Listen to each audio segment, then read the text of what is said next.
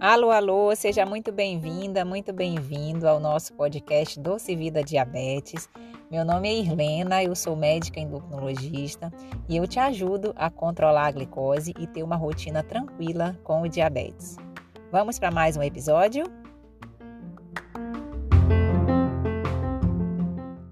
Viver e não ter a vergonha de ser feliz Cantar e cantar e cantar a beleza de ser um eterno aprendiz. Eu sei, eu sei que a vida devia ser bem melhor e será, mas isso não impede que eu repita. É bonita, é bonita e é bonita. É bonita, é bonita e é bonita. Bom dia, bom dia, seja bem-vindo a mais uma live da nossa Quinta do Diabetes. Seja muito bem-vindos todos. Toda quinta-feira nós estamos aqui nesse momento especial, né, trazendo informação, trazendo conhecimento, esse bate-papo ao vivo que a gente gosta tanto de fazer, porque a gente está sempre em contato aí com você, tirando suas dúvidas, aprendendo junto também, isso é muito maravilhoso, tá? Convide amigos, convide a sua família, convide familiares, convide quem você ama para que você possa participar dessa tribo do bem, dessa tribo do bem que quer sim controlar melhor a glicose, que quer sim ter uma vida sem restrições, que quer ter uma rotina tranquila com o diabetes. Então sejam muito bem-vindos à nossa live da Quinta do Diabetes, toda quinta-feira, 8 horas da manhã. Meu nome é Irlena, eu sou médica endocrinologista e eu te ajudo a alcançar, ajudo pessoas com diabetes a alcançar essa cura pelo controle e viver uma rotina tranquila, uma rotina sem restrições com o diabetes. Hoje na nossa live nós vamos falar sobre insulina, cinco mitos, cinco mitos relacionados à insulina que a gente ouve bastante, tá? E que nós vamos conversar um pouquinho sobre eles e trazer um pouco mais essa aceitação do uso dessa medicação maravilhosa. A insulina faz 100 anos esse ano que nós estamos vivendo agora de 2021. Foi descoberta em 1921, então 100 anos do uso da insulina, que foi uma medicação é, que recebeu um prêmio Nobel é, de medicina é, Frederic Bent, que foi um dos inventores da insulina, recebeu um prêmio Nobel por conta dessa maravilhosa invenção, tá? E desde então, a insulina, ela vem cada vez mais se modernizando, cada vez mais se aprimorando com tecnologia, com, com, com um, um, um desenvolvimento importantíssimo. Hoje a gente tem insulinas muito modernas que simulam a produção de um pâncreas natural, tá? A produção natural de insulina pelo pâncreas. Então, assim, é muito maravilhoso ver, sabe? Eu trabalho com diabetes, eu sempre falo isso, já desde o meu segundo ano de faculdade, então tem 18 anos já que eu já cuido, já colho, sabe? Já humanizo essa questão do diabetes. E, e, e eu sempre me surpreendo com a insulina ainda. A, gente pega muitos pacientes usando insulina no consultório, muitos pacientes que a gente ajusta a insulina e funciona, muitos pacientes que a gente inicia a insulina e na semana seguinte, tem paciente três dias depois, quatro dias depois, já manda um mapa bom, sabe? Já, já fala de sintomas que já melhoraram. É, é impressionante. Eu fico realmente impressionada ainda com a maravilha, com o resultado que a insulina proporciona dentro do tratamento, dentro do controle da glicose. Então, é, não tem como a gente desvincular o controle do diabetes dessa maravilhosa medicação. Por quê? Por que isso?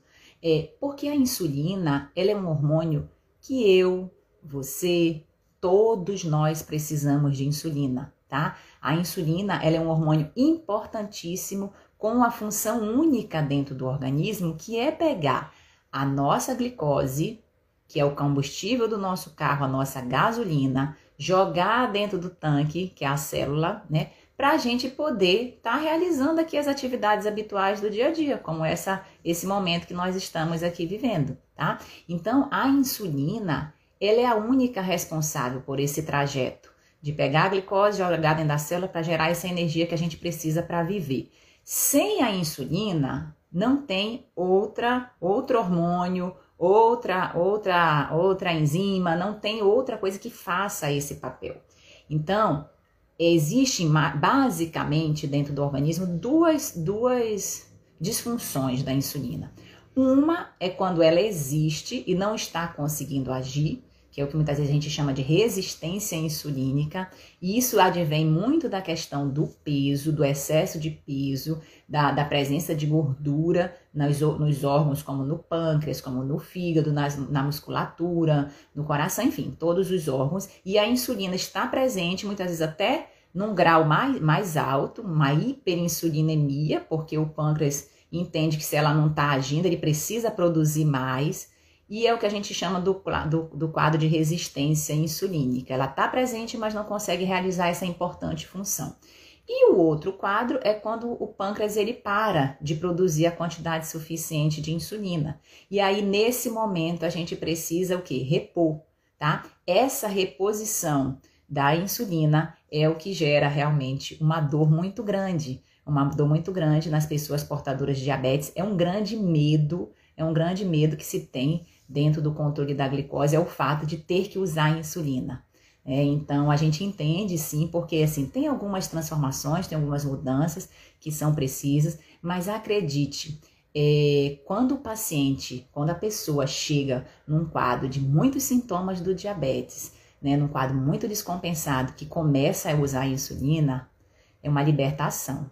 É uma libertação. Tem gente que destrava as pernas, tem gente que passa a dormir melhor, tem gente que passa a viver depois que começa a fazer a insulina, porque é, a glicose alta dentro do organismo, ela gera é, como se fosse é, canos, canos entupidos por mel, né? Então, assim, ela gera essa dificuldade na ação dos nervos, na ação dos vasos, na ação dos órgãos de uma maneira geral. Então é como se fosse lavando, né? A insulina ela vai meio que é, é, a glicose ela vai corroendo, né? Esses vasos, essas inervações e a insulina ela vai fazendo a faxina. Ela vai limpando esse excesso de glicose que está aí dentro do organismo de quem a precisa usá-la. Lembrando que a insulina, as insulinas que a gente compra hoje na farmácia são insulinas bioidênticas que, que é isso, doutora? São insulinas semelhantes ao que o nosso pâncreas produz dentro do organismo. Então, cada vez mais a modernização da insulina ela vem ocorrendo. É, a, eu sempre comento aqui, a minha família ela é repleta por parte de mãe de docinhos, né? De pessoas portadoras de diabetes. E minha avó, já, que já é falecida há um ano e meio, dois anos, ela, é, ela foi portadora de diabetes e usou insulina por mais de 30 anos. 30 anos. E ela não faleceu secundária a complicações do diabetes, não, tá? Então, é, ela sempre reclamava, tá? Eu não vou dizer que ela não reclamava, não, porque ela reclamava, assim, de usar insulina, que era picado, não sei o quê. Eu conversava com ela, vó, olha o tanto que essa medicação lhe ajuda, né, no controle. Eu peguei uma fase ainda que eu já era estudante de medicina, quando ela ia para minha casa lá em Belém, ela morava no interior do Pará, né, numa cidade chamada Peixe Boi, e quando ela ia para Belém, quem aplicava a insulina dela sempre era eu, que ela dizia que eu tinha a mão muito delicada, muito leve, então ela era um orgulho para ela, acho que também o estudante de medicina à época, sabe, é, já fazendo esse trabalho com as pessoas com diabetes, acho que era um orgulho também para ela é, ter a neta estudante de medicina, então assim, ela, ela fazia questão que eu aplicasse a insulina dela, e a gente sempre conversava sobre esse aspecto, e, e foram mais de 30 anos de uso de insulina, tá? E o que a possibilitou, sim, uma maior flexibilidade com idade mais avançada na alimentação, né? O que a possibilitou falecer com 85 anos sem complicações do diabetes. Então, realmente a insulina é uma medicação que vale ouro dentro da medicina. Eu, eu sem puxar a sardinha pro lado da endocrinologia, eu realmente na medicina não conheço nenhuma outra medicação que tenha tantos benefícios, tantos benefícios quanto a insulina. tá? É, por exemplo, o corticoide, que é uma medicação que eu estou usando agora para a questão da minha astenia, né?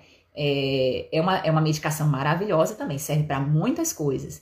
Mas a gente sabe que tem muitos efeitos colaterais também do uso do corticoide, assim como tem alguns do uso da insulina, e o principal efeito colateral do uso da insulina é a hipoglicemia, que é quando a glicose já baixa demais. Só que tem muitos fatores que influenciam nisso, que a gente precisa estar atento também. A gente já fez uma live exclusiva só sobre hipoglicemia, então é importante, depois quem não assistiu, vá lá, procure para fazer essa, essa, essa orientação, né? Então é muito bacana, é muito importante, tá?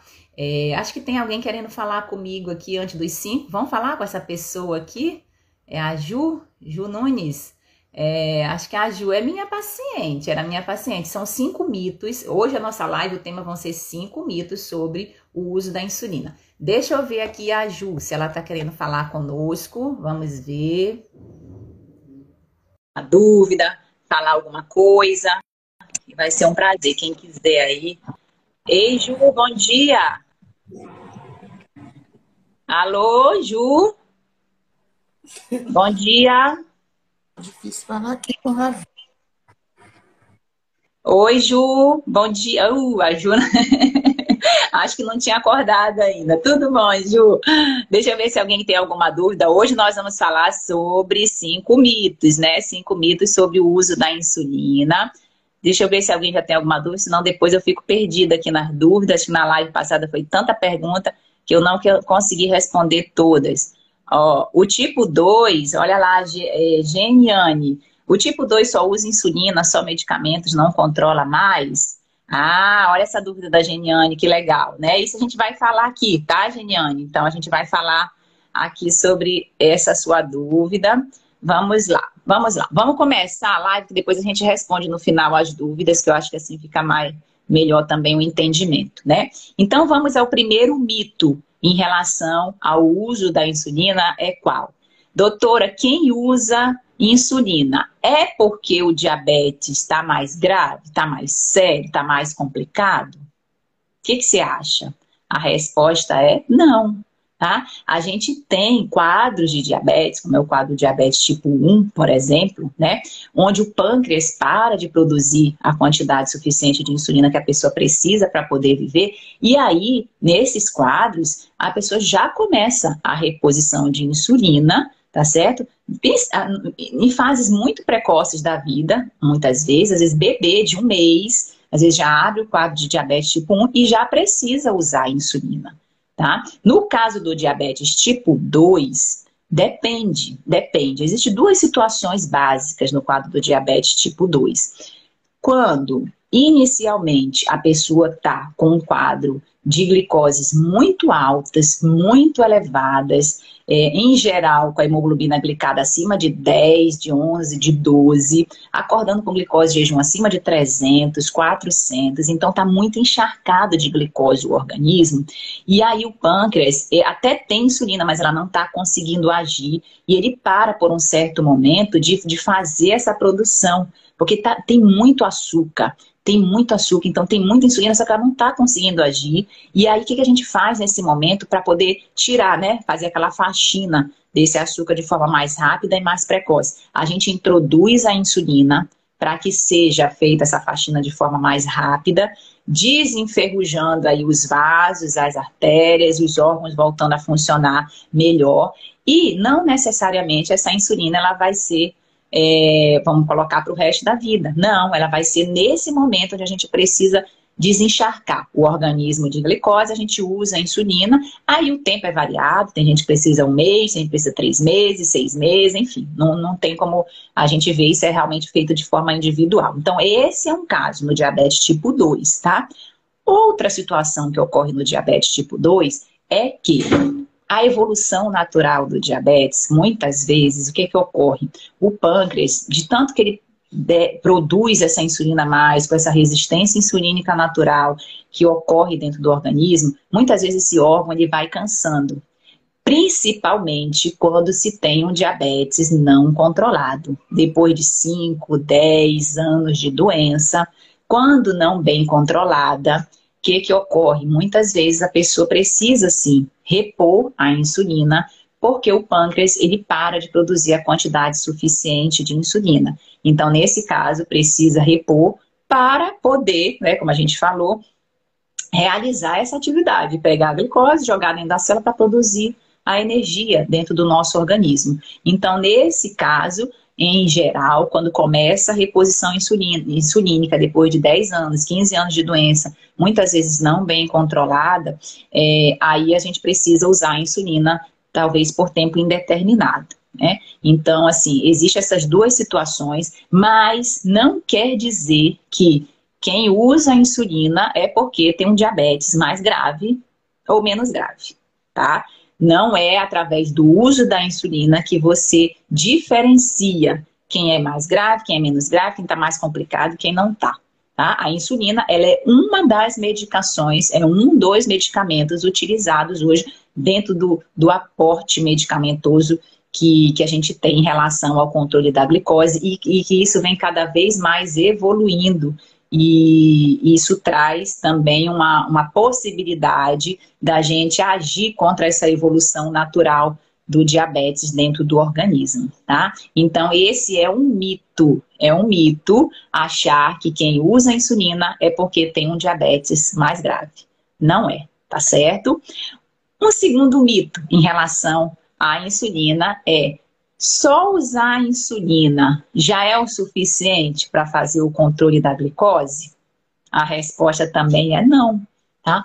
Por quê? Porque a insulina é apenas um pilar dentro do controle do diabetes. Né? Ela é uma medicação que a gente utiliza dentro do controle e nós sempre enfatizamos aqui que o controle da glicose do diabetes ele não é restrito só ao controle da glicose, né? Não é só através da medição de glicose, não é só através do uso de qualquer medicamento, aqui nós estamos falando da insulina, para o controle do diabetes. Não. Você precisa também seguir os pilares da boa saúde. Você precisa também construir a sua casinha aí de tijolos. Né? Os três porquinhos, a analogia dos três porquinhos, ela é muito interessante. Porque se você às vezes vai, vai construindo a coisa de mau, mau jeito, usa materiais que não são adequados, a casinha de palha, a casinha de madeira, muitas vezes elas podem não resistir.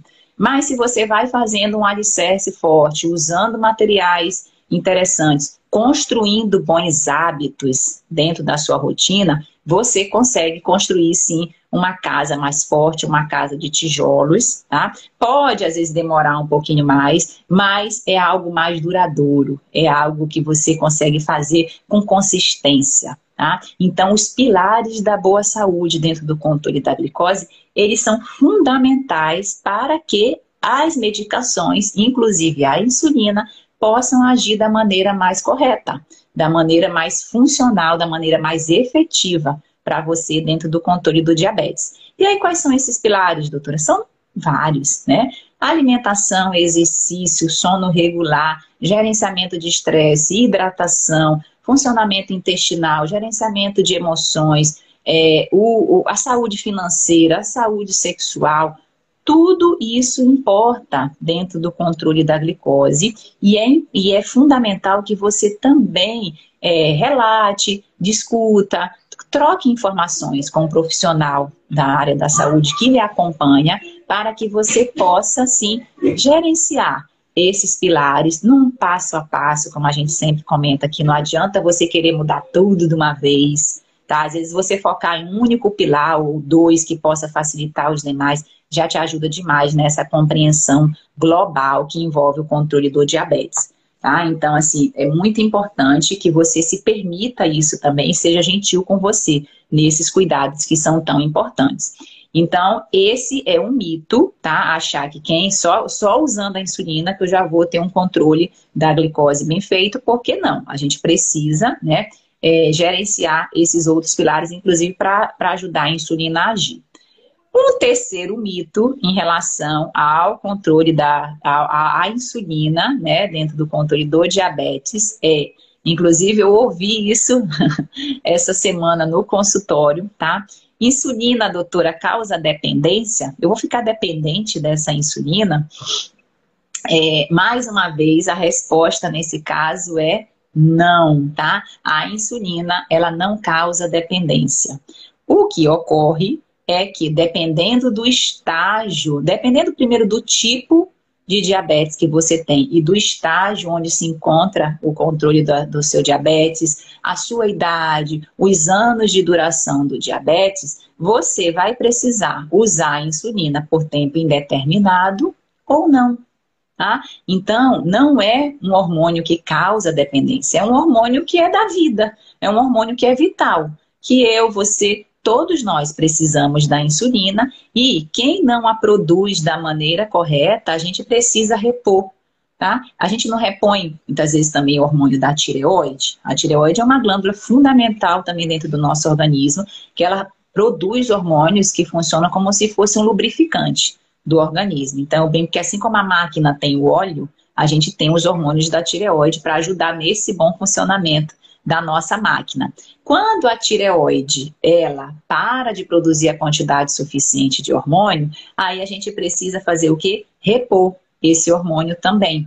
E os hormônios da tireoide, hoje que a gente encontra na farmácia, assim como a insulina, são hormônios bioidênticos, são hormônios semelhantes ao que o nosso organismo produz tá? E a gente muitas vezes precisa fazer essa repo, é, reposição, no caso do hipotireoidismo, com diagnóstico bem estabelecido, para o resto da vida, tá? E isso nos ajuda demais, nos ajuda demais a gente a funcionar o organismo da maneira mais correta. Então, a insulina ela funciona assim também. Se seu organismo está produzindo a quantidade suficiente de insulina, ok, muito bom. Muitas vezes as medicações, as mudanças do estilo de vida, isso tudo ajuda dentro do contexto do controle da glicose. Se o seu organismo ele produz a insulina, mas ela não está conseguindo agir, causando aquela, aquela famosa resistência insulínica dentro do organismo, muitas vezes controle do peso, é, as mudanças do estilo de vida, o uso dos, dos hipoglicemiantes das outras várias medicações que tem dentro do controle do diabetes, ajudam essa insulina a funcionar melhor. Agora, se o seu pâncreas, que é a nossa fábrica, é o órgão que produz a insulina dentro do nosso organismo, ele cansou, ele se aposentou, ele não quer mais trabalhar, aí a gente precisa ajudá-lo, né? A gente precisa ajudá-lo e a gente precisa repor essa insulina e muitas vezes quando isso ocorre, realmente é por tempo indeterminado. Tá? Então, existem essas várias facetas aí da, da reprodução, da, da reposição de insulina e que não necessariamente está relacionada à dependência, né? Não é dependência, né? É uma reposição que precisa ser feita quando o organismo não a produz mais, tá bom? É, deixa eu ver aqui quem perguntou alguma coisa, Marília. Doutora, a senhora é incrível. Tantas informações importantes que os médicos já fui nunca me passaram. Só mandam tomar medicação e fazer dieta. Tá? Obrigada, viu, Marília, pelo, pelo elogio, tá? Eu fico feliz que a gente esteja lhe ajudando aí é, de alguma maneira, tá? E, e, isso realmente, às vezes, é, é algo que a gente, com educação, com conhecimento, ele colocado em prática, né, em ação, a gente se liberta de, de muitos preconceitos, muitos preconceitos que se tem em relação ao controle do diabetes. Por isso que eu sempre falo que o conhecimento, você é, adquirir esse conhecimento de fontes confiáveis, de profissionais que realmente estejam interessados na sua saúde, faz total diferença, sim, dentro do controle da glicose, porque foi-se o tempo, tá? Foi-se o tempo onde a gente, no controle do diabetes, olhava para a glicose, onde a gente, no controle do diabetes, achava que era só alimentação e exercício, onde no controle do diabetes a gente achava que era só usar medicamentos XYZ, tá? Foi-se o tempo, tá? Esse daí é um tempo que não existe mais, porque hoje a gente sabe que muitos fatores influenciam sim no controle dessa glicose e a gente precisa, né, num passo a passo, sendo gentil com a gente e gerenciando esses fatores dentro da nossa rotina para que a gente possa, né, para que a gente possa estabelecer esse melhor controle, não só da glicose, mas da sua vida. Porque o diabetes, ele é apenas uma parte da sua vida. Ele não é a sua vida, tá? O diabetes não é a sua vida, ele é apenas uma parte certamente você tem todo um contexto aí, você tem muitas outras coisas maravilhosas a viver e o diabetes ele está incluso nisso daí também, tá? Então é muito importante que a gente tenha isso em mente e possa estabelecer também essa rotina. A Cláudia, bom dia. É a primeira vez que assisto sua live. Obrigada, me ajudou, esclareceu muito. Oi, Cláudia, seja bem-vinda, viu? A nossa Quinta do Diabetes. Toda quinta-feira nós estamos aqui, 8 horas da manhã, tá? Para bater esse bate-papo, conversar, trocar informações, tirar dúvidas aí, viu? A Marília, a senhora tem me ajudado muito. Estou pré-diabética, mas nunca tive muitas informações como estou tendo agora. Deus lhe abençoe muito para continuar esse trabalho lindo. Obrigada, viu, Marília? Vamos juntas aí, tá? Muito obrigada, tá? Sejam todos muito bem-vindos aqui, quem já está conosco aqui na Quinta do Diabetes. A gente já faz a Quinta do Diabetes, essa semana eu vi. O, a primeira live que eu fiz já tem 10 meses, nós já vamos para quase um ano fazendo esse trabalho aqui às quintas-feiras. Acho que eu falhei umas duas ou três vezes por, por questões de saúde, mas a gente está sempre aqui, toda quinta-feira, é, conversando, tirando dúvidas. Quem, que, quem tiver dúvidas, hoje a nossa live são sobre os cinco mitos né, relacionados à insulina. Para quem chegou agora, eu já falei de três, tá? Os, os, o, o, primeiro, quem, é, quem usa a insulina é porque é mais grave? Não.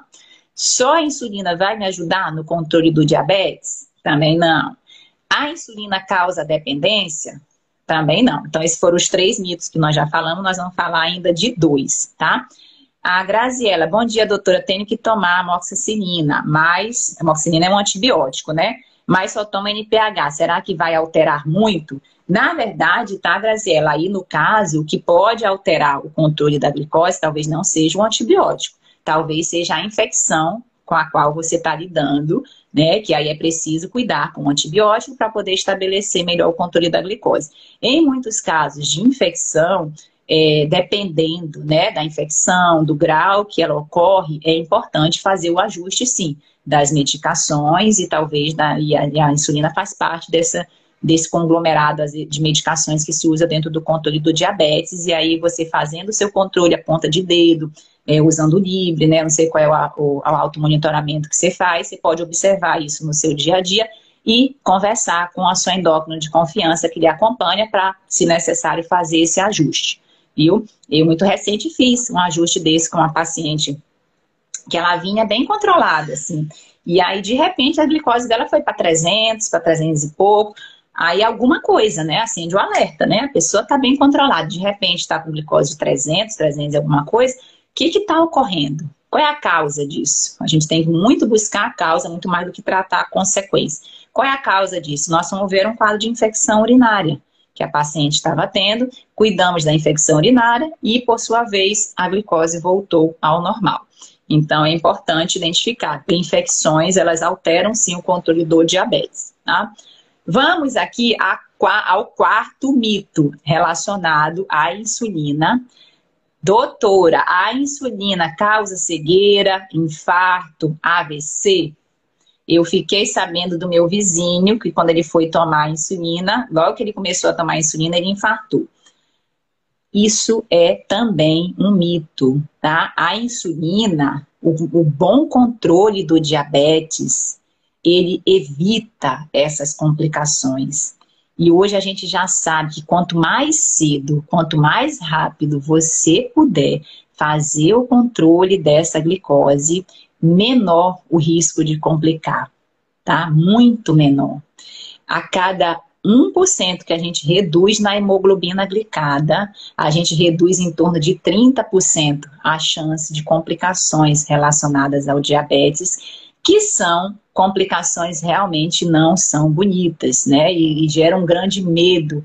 Talvez um dos maiores medos em relação ao diabetes seja realmente as complicações, principalmente de cegueira e amputação. Então, a insulina, ela é uma medicação e faz com que, se vier ocorrer essa, quando bem utilizada, quando bem acompanhada, se vier ocorrer essas complicações, que elas fiquem, ó, bem mais lá para frente, tá? Porque uma vez que você controla a glicose, uma vez que você controla não só as taxas de, do seu diabetes, mas também da pressão, do, do, colesterol, a gordura no fígado, né, o seu gerenciamento de estresse, tudo isso que a gente sempre comenta, menor a chance de você complicar em relação ao diabetes, tá? Então a insulina, ela, quando eu trabalhava com meu tio é, na casa do diabético, lá no meu segundo ano de faculdade, né, mais de 18 anos atrás, ele dizia que a insulina não é para não é para botar o pé na cova, não é para tirar. Ele falava assim, a insulina ela tira o pé da cova, porque a insulina ela ajuda realmente a salvar vidas, tá? A insulina é uma medicação que salva vidas.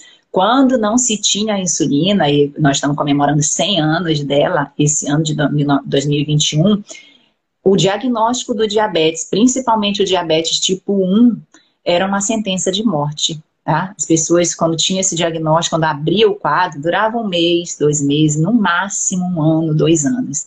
E hoje a gente já tem pessoas com 80 anos de diabetes é, de tipo 1, sabe? Muito bem, obrigado. Então, assim, a insulina, ela não causa mortes, tá? A insulina, ela salva vidas. A insulina é uma medicação maravilhosa que faz com que é um dos pilares dentro do controle do diabetes que nos ajuda a prevenir essas complicações que a gente não quer ter. Infarto, derrame, é, problema nos rins, podendo fazer hemodiálise, a cegueira, a amputação, disfunção sexual para os homens, né, dificuldade de ereção. Então, assim, todas essas complicações e muitas outras, né, que vêm relacionadas ao diabetes, a insulina é um poderoso remédio para combater isso, tá? Então, se às vezes se o seu vizinho, se um parente, se alguém que foi começar a usar a insulina e teve alguma complicação, muito provavelmente porque começou tarde o uso da medicação, começou tarde a controlar o diabetes. Tudo indica que essa pessoa deveria já estar tá vindo com muitos anos de diabetes não bem controlado e passou da hora, passou do tempo, né? Quando a gente, a gente observa muito isso na evolução do diabetes, que a gente tem duas linhas que às vezes se cruzam. Uma aqui em cima, que é da produção de insulina no pâncreas, e a outra aqui embaixo, que é das complicações, tá? Então, na medida em que vem reduzindo a produção de insulina pelo pâncreas, vai aumentando o risco das complicações. Tá? E isso a gente observa muito dentro da evolução do paciente, tá? E dos anos de doença, da idade, são vários fatores que influenciam. Mas quando vai caindo a produção de insulina e que o seu médico disse, ó, vamos usar insulina, vamos começar a cuidar desse diabetes, aceite, tá? Aceite esse fato, porque quando essa linha vem diminuindo aqui a produção de insulina, vai aumentando a chance de complicar. Que ela se cruza, né? aí a chance de complicar ela é muito maior. Tá?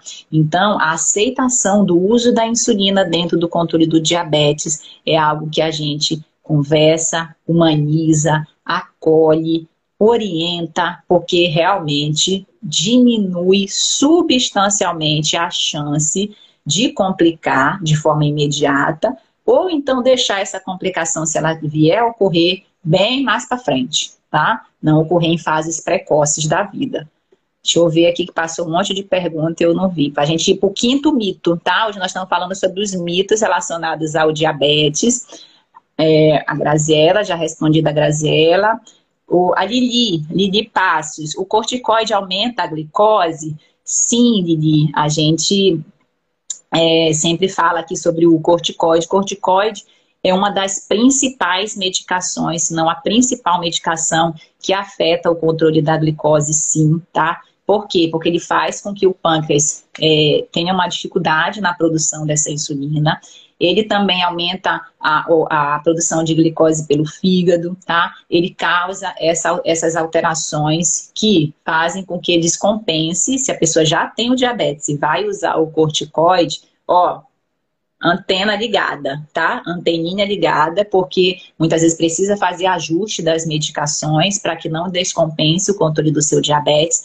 Ou então, se você não tem o diabetes e vai usar o corticoide, atenção também, por quê? porque o corticoide muitas vezes ele pode levar a algum ganho de peso e isso também pode influenciar na ação da insulina e aí é preciso ter esses cuidados, tá? Eu estou usando corticoide, né? Sempre falo aqui para vocês da minha doença que a gente acompanha e agora eu estou no momento de, de atividade dessa doença, então eu estou fazendo uma imunossupressão com corticoide, ainda estou em doses menores de 10 miligramas de prednisona, mas é uma imunossupressão e que a gente precisa estar atento à alimentação, os pilares, né? Aos pilares. A alimentação, o sono, o estresse, o, o, exercício, tá? É, os pilares, a hidratação, os pilares da boa saúde para que diminua essa chance do aumento ou do aparecimento, seja da descompensação para quem já tem o diabetes ou do aparecimento de um quadro de pré-diabetes ou diabetes aí, principalmente para quem tem história familiar.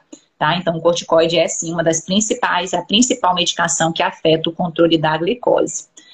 É, a Graziela, minha glicose está controlada, que estou com a garganta inflamada. Olha lá, Graziela, com a infecção, né? Vai tratar com antibiótico, vai melhorar. Tá, Graziela? Bom, boa recuperação aí para você, viu? A Geniane, doutora, e quem tem patologia hipo? Quando se faz o exame de glicose, está menos de 70. Qual o tratamento?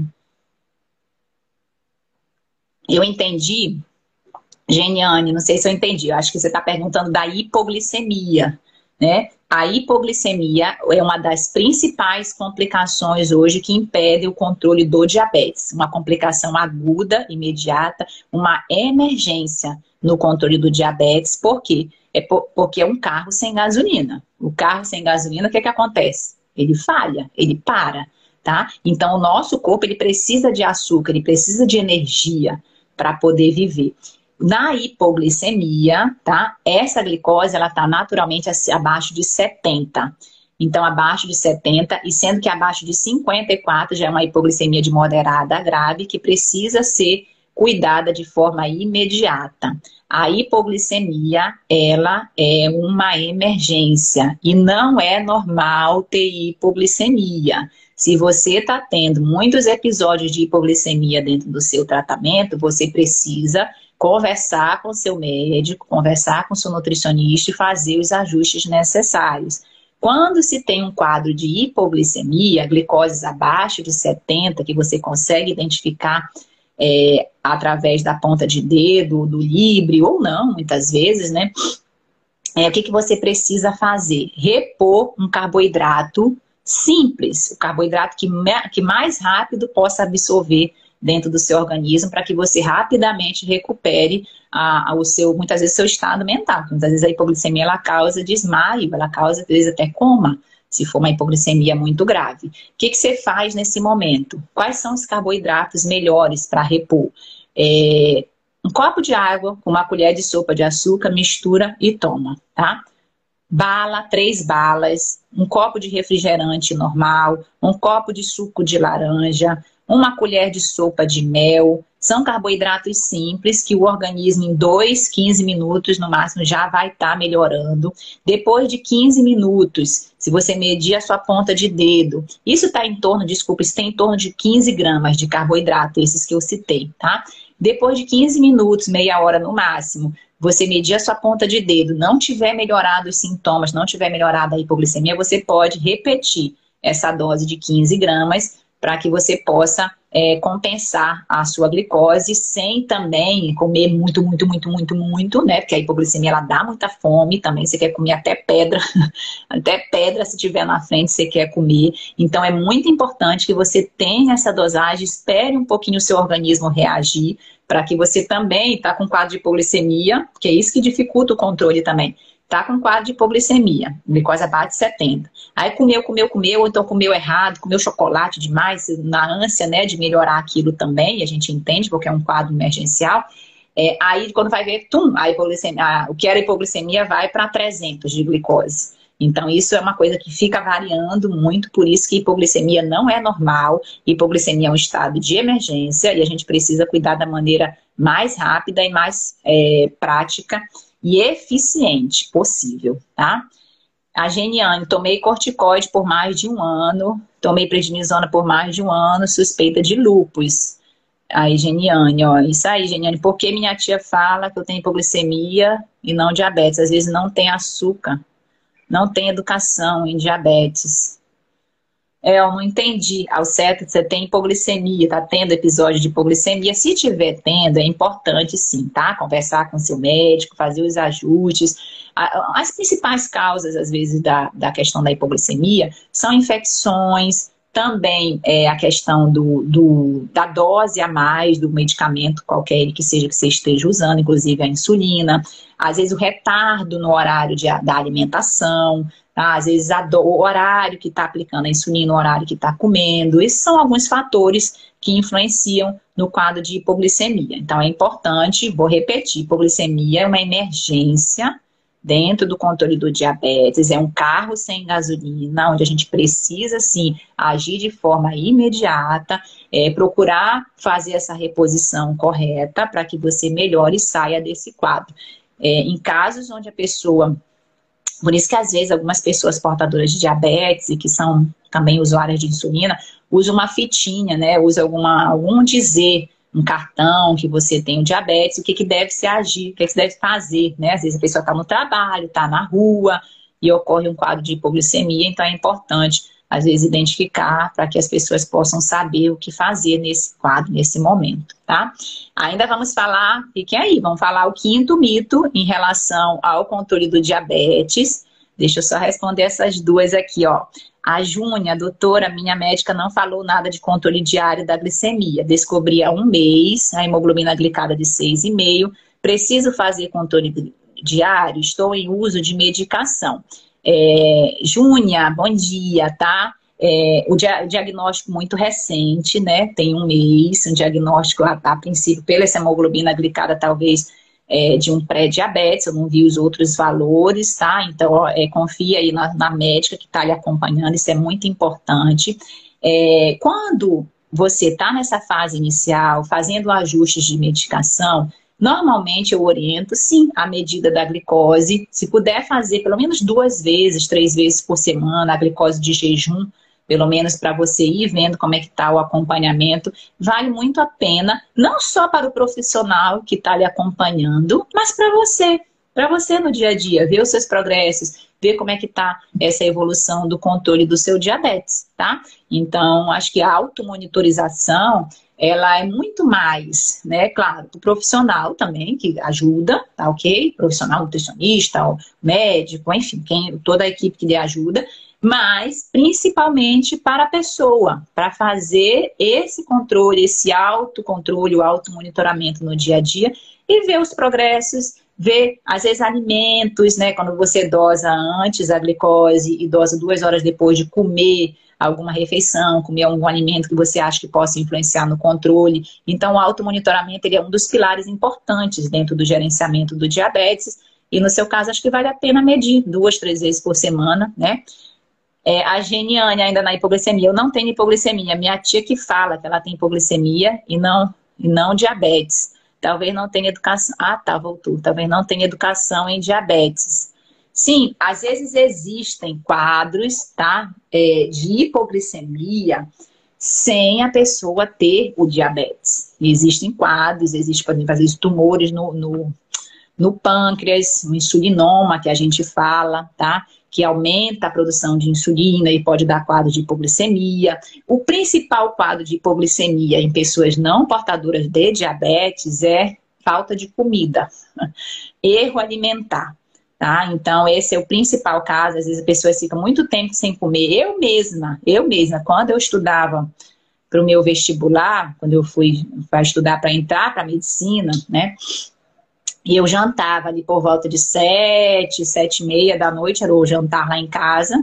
E às vezes eu ia estudando ó, até três horas da manhã, não comia mais nada. E nesse meu ano de vestibular, eu não tenho diabetes, mas no meu ano de vestibular, sei lá, eu acho que eu desmaiei, pode botar aí umas quatro vezes, mais quatro vezes, e passei mal, vai mais, mais inúmeras aí. Por quê? Porque já dizia a nossa tataravó: saco vazio não põe em pé. Então, quem não alimenta nos horários regulares, de acordo com o seu organismo também, você pode sim, é uma das principais causas de hipoglicemia, tanto para quem tem o diabetes quanto para quem não tem também, viu? Então é muito importante que a gente alimente também, né? Nos horários corretos, reponha, põe a gasolina no nosso carro para que ele possa funcionar e andar da maneira correta, viu? É, vamos ao quinto, a hora já está avançando. Vamos ao quinto mito sobre a insulina dentro do controle do diabetes. É, doutora, a insulina, a aplicação da insulina é muito dolorosa. Isso, se fosse dito alguns anos atrás, ok. Hoje a gente sabe que a aplicação da insulina através das agulhas ultra finas que a gente tem hoje no mercado, de 4 milímetros, são agulhas que às vezes a gente tem dificuldade até de enxergar. É, assim, pessoalmente, pela câmera, mais ainda quando eu faço a telemedicina, a gente tem feito muito esse trabalho de telemedicina, quando eu vou mostrar, fazer a orientação dessas agulhas pela telemedicina, às vezes é até difícil, eu ponho assim no meu cabelo, que é pretinho, para ver se a pessoa enxerga, porque assim, são agulhas muito fininhas, muito sensíveis, então, é, e na maioria das vezes, não dolorosas, tá? É, quando está ocorrendo dor, o que, que é importante fazer? Verificar se você está fazendo a aplicação da maneira correta. Primeiro, se está aplicando a 90 graus, que é importante o contato com a pele a 90 graus. Se está fazendo o revezamento, que essa é a principal causa de dor, da, das, das agulhas é o revezamento, que não é ser, não, não troca a agulha. Um, as agulhas hoje elas são tão sensíveis que uma aplicação já basta, às vezes, para tornar a ponta dela um pouco mais romba. Então, o ideal para quem usa insulina, quem faz aplicação todo dia, todo dia trocar a agulha, tá? No máximo duas, três vezes estourando, porque muitas vezes isso pode causar dor é, já que é muito sensível, a gente não enxerga a olho nu essa, essa alteração, mas ela já ocorre. Já tem estudos mostrando isso. Então, você trocar a sua agulha diária ajuda com que essa dor diminua. E outra coisa importante, revezar o ponto de aplicação também é importante para diminuir as dores, evitar já todo o tempo ali no mesmo ponto, porque isso pode até mesmo formar um caroço lá e a insulina não conseguir agir da maneira correta, tá? É, então, a insulina hoje, hoje, com a modernidade que se tem, a aplicação da insulina é ou muito pouco dolorosa ou não dolorosa, na maioria dos casos, em virtude da tecnologia das agulhas que são utilizadas hoje no mercado, tá? Então, falamos sobre cinco mitos relacionados à insulina. Vamos aqui enumerar os cinco para a gente fechar aí com chave de ouro. Primeiro mito: quem usa insulina é porque tem o diabetes mais grave. Só usar a insulina é o suficiente dentro do controle do diabetes? Também não. Usar a insulina causa dependência? Não. Quem usa insulina vai ter cegueira, infarto, AVC, derrame? Também não. E o quinto e último mito, a aplicação de insulina é muito dolorosa? Também não. Tá? Então, vou repetir, hoje, esse ano, 100 anos de insulina. Medicação poderosíssima, medicação maravilhosa, cada vez mais evoluindo essa medicação dentro do controle do diabetes, ela simula, as, as insulinas que a gente tem hoje na farmácia, elas simulam o bom funcionamento do pâncreas. Claro que tudo isso dentro de um acompanhamento médico regular, com ajustes que precisam ser necessários, com os demais pilares em, em andamento também, tudo influencia nesse bom controle aí relacionado à insulina também dentro do organismo, tá? É, Geniane está perguntando se a hipoglicemia dá nervoso porque é uma pessoa muito nervosa. a sua tia, né, Geniane?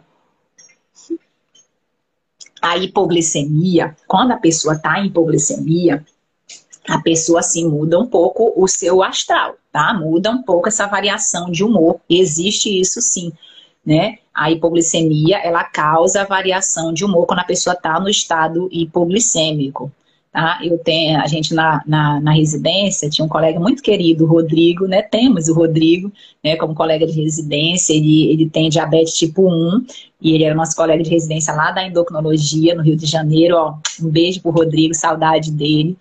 É, era muito claro, quando ele estava com hipoglicemia, ele era, ele, era, ele era o único menino no meio de nove, mais nove, tá? Então, quando ele estava, nove meninas, né? Quando ele estava em hipoglicemia, às vezes ele dava assim uma resposta atravessada, uma coisa assim que não era habitual dele. Né? Então, às vezes, esse quadro de irritabilidade, a gente dizia, Rodrigo, mede tua glicose para ver como tá. E aí ele media, às vezes, estava no quadro de hipoglicemia. Às vezes não, às vezes é porque ele queria. Estava ali no estresse do dia a dia, mas ele às vezes dava, quando ele dava essa resposta atravessada, a gente pedia para ele medir e aí muitas vezes ele estava assim no quadro de hipoglicemia, então a hipoglicemia ela afeta assim essa questão do humor, tá? E é importante às vezes você ter esse acolhimento, é, cuidar, né? Às vezes orientar, sabe? Ter, ter essa paciência também com você com a pessoa que está nesse quadro aí para que possa ambos, né? Ambos é, ficarem bem também, tá? A Maria, sou diabética tipo 2 há 6 anos. Tomo diariamente dois comprimidos de glifage de manhã, dois após o jantar. Tomo uma glicazina antes do almoço, um comprimido de ezetimiba com civastatina após o jantar. Muito bom, Maria. Ah, tá. Mesmo com essa medicação, tem momentos que sinto muita necessidade de comer algo doce. É porque está baixa a glicose ou está descompensada? Maria, essa necessidade do doce, tá? Não necessariamente pode tá, ter relação com o controle do seu diabetes, tá certo? Porque essa necessidade, às vezes, de comer, né? Uma vontade de comer, isso. Muitas vezes não é fome. Existe essa diferença entre fome e vontade de comer. A fome, o nosso organismo, ele dá o sinal, ele fala. Às vezes o estômago ronca, a cabecinha dá uma, fica dolorida, a gente fica mais fraca. E a gente vai e se satisfaz com um prato saudável, né? Algo saudável. Já a vontade de comer, ela tem nome. É um doce, é um salgado, é um, é um McDonald's, é um, sei lá, um sushi, alguma coisa, né? Uma pizza, tá? Hoje eu tô com vontade de um chocolate, por exemplo. Então, isso é vontade de comer. E muitas vezes isso vem relacionado a um quadro emocional. As emoções, elas estão relacionadas ao alimento. Não tem como a gente tirar de uma coisa a outra, tá? Então, as emoções que a gente vive no dia a dia, sejam elas positivas ou negativas, muitas vezes mais relacionadas às emoções negativas, elas direcionam a essa válvula de escape da alimentação e muitas vezes a alimentação de não é de, de, de, de salada, não, são de produtos mais palatáveis mesmo, ou mais açucarados, ou mais salgados, né? Que é o que o nosso paladar normalmente mais aceita. O que, que é preciso fazer? Identificar, muitas vezes, qual é essas emoções, a causa dessas emoções, trabalhar essas emoções, porque se a gente engole as emoções também, a gente acaba engolindo comida junto, tá? Então, você viver as emoções, elas te ajudam nesse gerenciamento, tá? E também, outra ponta, né, do, do, da ponte, é você em vez de colocar essa via única de emoções e somente o alimento, identificar dentro da sua rotina coisas que você também gosta de fazer, tá? Sei lá, ouvir uma música, ligar para um amigo, é, fazer um exercício, assistir um filme, é, conversar com alguém, sabe? Coisas que você gosta, fazer um autocuidado, né? Coisas que você gosta de fazer. Quando você tiver com essas emoções, você, ó, uh, respira fundo, bebe a água, porque às vezes pode ser sede também, tá? Bebe água, vai fazer essa outra coisa aí que lhe dá prazer também, que muitas vezes essa vontade do doce, ó, foi embora, tá? Porque não era fome, não era uma necessidade, era a vontade de comer devido às emoções. Então se pergunte, quando você tiver essa vontade do doce, primeira pergunta, do que eu tô do que realmente eu estou necessitando nesse momento? Será que é do doce? Se for, come, mastiga, presta atenção no que está comendo e está tudo bem, tá? Se não for, né, identifique do que eu estou precisando. Às vezes é de um carinho, é de uma palavra, é, é, é, é de dormir, é de descansar identifique o que, que você está realmente precisando que está te levando a essa válvula de escape do doce. Quando o diabetes ele está descompensado, ele dá fome sim, tá? Mas não é fome só de doce, é fome de tudo. Entendeu? Então dá aquele, um daqueles P's, né? Polidipsia, poliúria e a polifagia, que é excesso de fome. É como a pessoa comer toda hora, tá? Porque a, essa, a glicose ela não está conseguindo, né, entrar na célula, e aí o, o, o, organismo ele vai quebrando gordura, vai quebrando proteína, e aí a pessoa, nesse afã de repor essa energia, come muito quando está muito descompensada a glicose. Inclusive, é um dos sinais que quando o diabetes está descompensado é esse excesso de fome. Mas é fome de tudo, tá? Não é só fome de doce, de algo específico, tá bom? É... A Geniane, é demais. A tia, né? A tia que tá lá estressada com a hipoglicemia. Sônia, alimentos com zero açúcar são confiáveis para o diabetes? Sônia, isso você precisa olhar rótulo, tá? nem sempre o que está lá escrito 100% natural, zero açúcar, é, 100% saudável, né? Aquela coisa da indústria. Se você olhando o rótulo, olhando quais ingredientes que tem nesse rótulo, eu vou fazer uma live aqui só sobre rótulos, tá? Porque isso é muito importante também. Você saber olhar o rótulo dos produtos industrializados. Então, às vezes está 100% saudável, 100% natural, 100% para diabetes, 100% diet, sei lá. E quando você vai olhar o rótulo, não é assim. Tem açúcar escondido lá no meio, tá certo? E os alimentos diet, é, D de fala D de diabetes, normalmente tem zero açúcar. Só que são alimentos, primeiramente, mais caros, são alimentos muito industrializados e são alimentos que, quando se tira o açúcar, normalmente acrescenta gordura, acrescenta sal, acrescenta outros componentes e outros químicos que não necessariamente são saudáveis, tá? Então, o que, que a gente orienta? Quanto menos você comer produtos industrializados e mais produtos naturais, comida de verdade, melhor para a sua saúde, melhor para o controle da sua glicose, tá? Diet, light, é, zero açúcar, tudo isso pode entrar sim dentro de uma alimentação, de uma reeducação alimentar. Mas tenha em mente que isso não é o mais saudável, tá ok? Inclusive, se você for prestar atenção, tá? Uma dica prática aqui no finalzinho da live.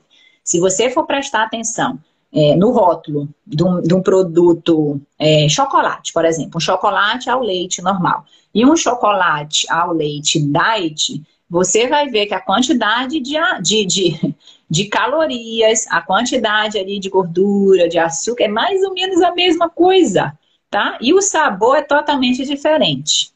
Então, assim, não caia nesse conto da indústria de achar que os produtos diet são maravilhosos, são liberados e que pode comer à vontade, que não pode. Tá? Não pode não, porque são produtos muito industrializados. Vamos ver aqui se tem mais alguma pergunta. Já estamos chegando aqui ao fim da nossa live. Viu? Muito obrigada, muito obrigada a todos que participaram, tá?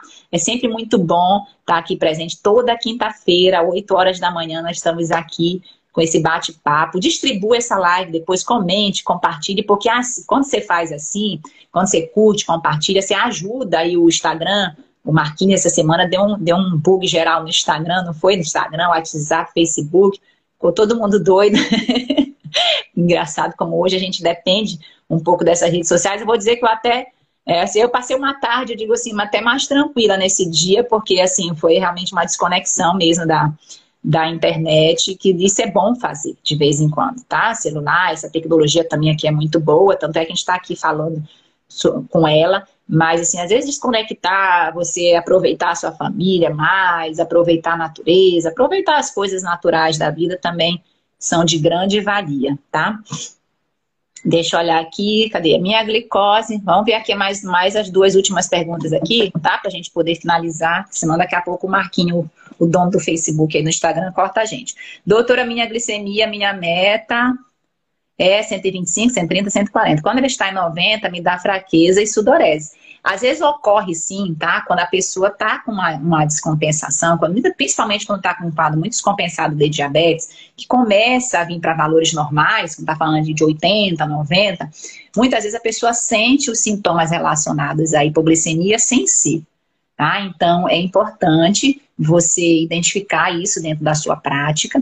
E a hipoglicemia é um valor que foi feito em estudos abaixo de 70, tá? Mas dependendo do organismo de cada pessoa, às vezes pode vir com 75, com 80, você ter esses sinais relacionados também, viu? Então, assim, é se conhecendo, é tendo esse autoconhecimento que você vai entender melhor o seu organismo e poder gerenciar melhor isso junto com o médico, tá? Com o seu médico. Que live, muito obrigada. Obrigada, Geniane. Qual a diferença entre o glifage XR e o Xigdu? A Maria está perguntando. Acho que é a última pergunta para a gente realmente finalizar. Obrigada, tá? É isso aí. É, são duas medicações, tá? Utilizadas dentro do controle do diabetes. O glifage, ele é a metformina. XR quer dizer de liberação lenta. Então, o glifage é a metformina de liberação lenta.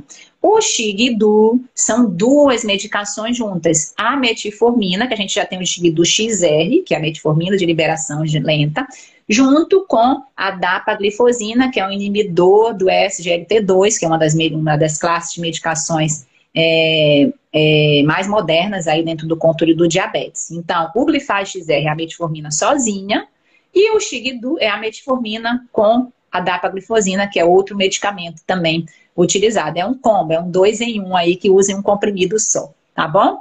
Olha, muito obrigada, obrigada aí pelas palmas, pelos elogios, tá? Agradeço demais. Aqui a gente está sempre aprendendo juntos, viu? É um prazer compartilhar aí esse conhecimento com vocês. Coloque em prática. Se você pegou um insight, uma informação que foi valiosa para você dessa live, Coloque em prática essa informação, divulgue essa informação, nos ajude nesse trabalho que realmente é de formiguinha, é, fazer essa educação em diabetes, que o conhecimento ele liberta, ele faz total diferença, tá? Nos acompanhe aí nas nossas redes sociais, no Instagram, que a gente está aqui, né? No Facebook, no YouTube, tá? A gente também tem o nosso canal lá Endocrinologia em Foco.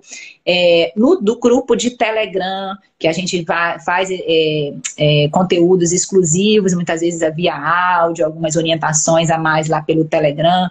Tá? Então, nos ajude a compartilhar essa informação, esse conhecimento, para que mais pessoas, assim como você, também sejam ajudadas, viu? Ó, um beijo grande, forte abraço. Boa quinta-feira a todos aí. Até a próxima quinta do diabetes, tá bom? Vamos juntos. Então é isso. Se você gostou do nosso conteúdo, eu vou te pedir duas coisas. Primeiro, compartilhe com seus amigos e familiares para que mais pessoas tenham essa informação e se beneficiem desse projeto também. E a segunda coisa, nos acompanhe nas nossas outras redes sociais, no nosso Instagram, arroba doutora Irlena Endócrino, nossos canais de YouTube e Telegram, Endocrinologia em Foco. Será um prazer ter você junto conosco. Obrigada, forte abraço, até o próximo. Tchau, tchau.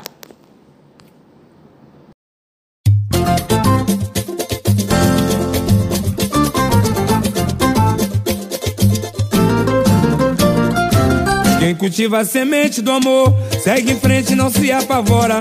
Se na vida encontrar sabor, vai saber esperar sua hora. Quem cultiva a semente do amor, segue em frente, não se apavora.